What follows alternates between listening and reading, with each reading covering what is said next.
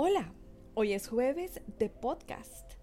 ¿Qué tal una pausa para tomarnos un café y ponernos al día con las noticias más importantes en materia legal, tributaria y aduanera? Estos son nuestros titulares. Escucha atento.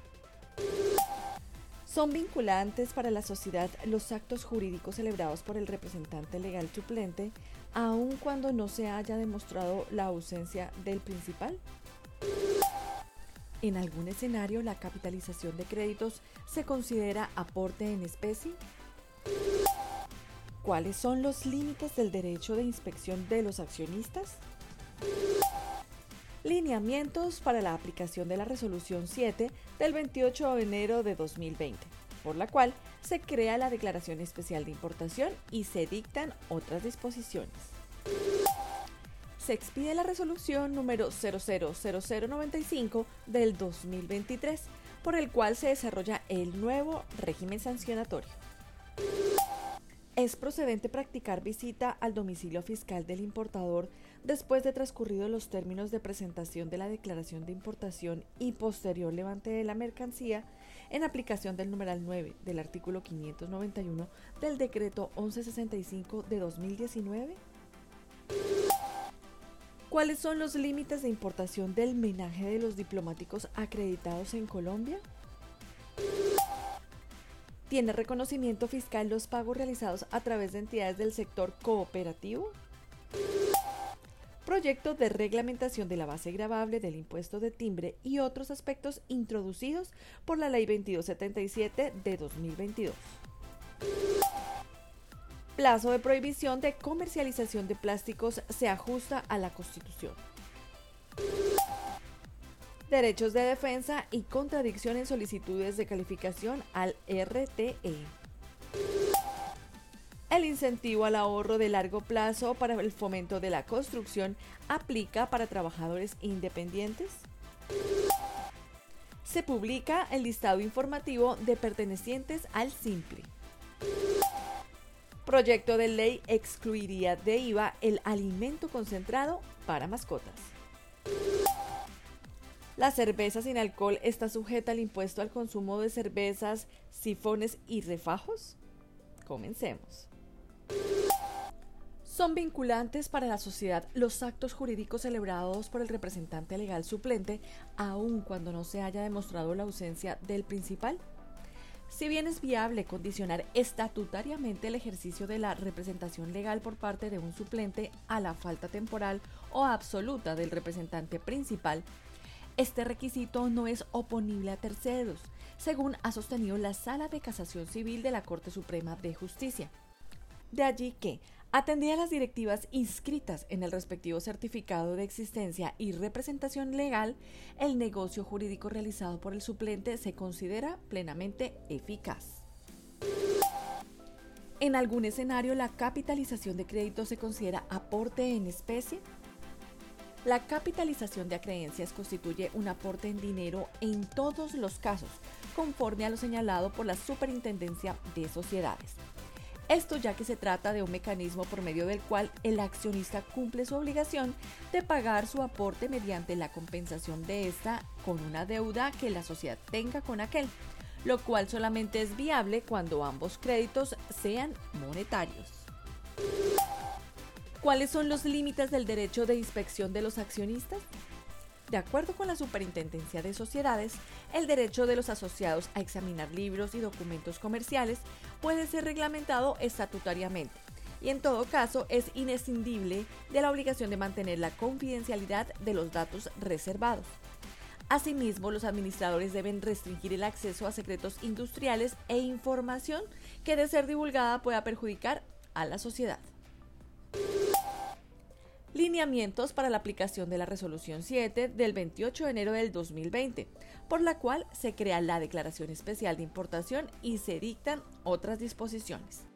La DIAN por medio del memorando 000128, el cual emite los lineamientos para la aplicación de la Resolución 7 del 28 de enero del 2020, entre otros aspectos, fue creada la Declaración Especial de Importación, formulario 500 especial, la cual es el documento que ampara las operaciones de importación al territorio aduanero nacional desde zona franca permanente y permanente especial de productos terminados producidos, transformados o elaborados por usuarios industriales de bienes o usuarios industriales de bienes y servicios, solo a partir de componente nacional exportado de manera definitiva o introducidos de manera definitiva y o con materia prima importada se expide la resolución número 000095 del 2023 por el cual se desarrolla el nuevo régimen sancionatorio. La directora de gestión de aduanas de la DIAN, por medio de la resolución 000095 del 2023, desarrolla algunas temáticas operativas del régimen sancionatorio, de decomiso y procedimiento, con el fin de garantizar el cumplimiento efectivo y real brindando certeza y dinamismo en la imposición de sanciones, aprehensiones, decomiso y el procedimiento con base en los principios y criterios previstos en el Decreto Ley 920-23. La resolución se estructura en relación a la fiscalización aduanera, auditoría posterior al despacho, medidas cautelares, evalúo de mercancías, procedimiento de verificación de origen de mercancías importadas y exportadas y reconsideración y revocatoria directa. Es procedente practicar visita al domicilio fiscal del importador después de transcurridos los términos de presentación de la declaración de importación y posterior levante de la mercancía en aplicación del numeral 9 del artículo 591 del decreto 1165 de 2019 la DIAN publicó el concepto 100-108-192-625, en el cual se desarrollan unas aclaraciones respecto a la aplicación de medidas cautelares, aprehensión y decomiso de mercancías.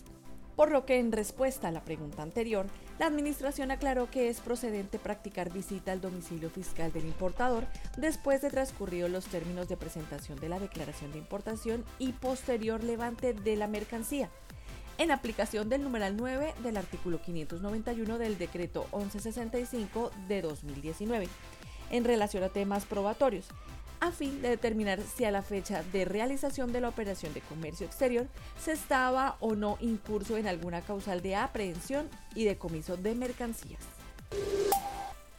¿Cuáles son los límites de importación del menaje de los diplomáticos acreditados en Colombia? La Subdirección de Normativa y Doctrina publicó el concepto 100-108-192-595 en adición al concepto general número 032-146-interno 1466 del 31 de diciembre de 2019, importaciones diplomáticos el cual da claridad en la importación que de su homenaje desee llevar a cabo los diplomáticos acreditados en Colombia, se deberán tener en cuenta los límites temporales y cuantitativos fijados en los artículos 1 y 6 del decreto 2148 de 1991. Valga reiterar, en relación con los primeros límites, que además de la cuota de instalación, dichos diplomáticos asimismo cuentan con cuotas anuales. ¿Tienen reconocimiento fiscal los pagos realizados a través de entidades del sector cooperativo? De acuerdo con lo señalado por la DIAN, pese a no encontrarse expresamente contempladas entre los medios de pago del artículo 771-5 del Estatuto Tributario, los pagos canalizados a través de las instituciones financieras del sector cooperativo gozan de pleno reconocimiento para la procedencia de los costos, deducciones pasivos o impuestos descontables. Proyecto de reglamentación de la base gravable del impuesto de timbre y otros aspectos introducidos por la Ley 2277 de 2022. El Ministerio de Hacienda presentó el proyecto de decreto por medio del cual se reglamentarían algunas de las disposiciones modificadas por la Ley 2277 de 2022 relativas, entre otros aspectos, al tratamiento de la utilidad exenta en venta de vivienda, al procedimiento de calificación en el régimen tributario especial cuando se otorgue el plazo para subsanar inconsistencias y al monto de las escrituras públicas sobre las cuales no se causa el impuesto de timbre plazo de prohibición de comercialización de plásticos se ajusta a la Constitución. El término de dos años para aplicar la prohibición de introducir al mercado, comercializar y distribuir algunos plásticos de un solo uso es una restricción razonable a la libertad económica y a la autonomía privada, según declaró la Corte Constitucional. Esto considerando que es evidente la necesidad de disminuir el uso de plásticos y tales productos son fácilmente sustituibles sin afectar el consumo de otros bienes y servicios derechos de defensa y contradicción en solicitudes de calificación al RTE. Conforme a lo indicado por el Consejo de Estado, el incumplimiento de requisitos en el primer envío de información de las solicitudes de calificación de entidades en el régimen tributario especial no conlleva el rechazo definitivo. Esto, pues la Administración debe garantizar la posibilidad de presentar los documentos faltantes en recurso de reposición. El incentivo al ahorro de largo plazo para el fomento de la construcción aplica para trabajadores independientes.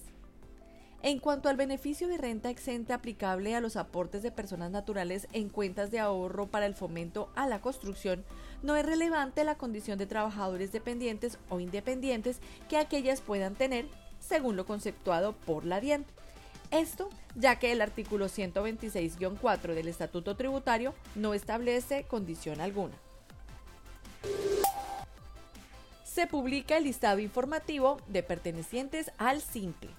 Mediante resolución, la DIAN dio a conocer el listado de contribuyentes que se acogieron al régimen simple de tributación simple, así como el grupo de aquellos que fueron excluidos de este modelo de tributación entre enero y diciembre de 2022.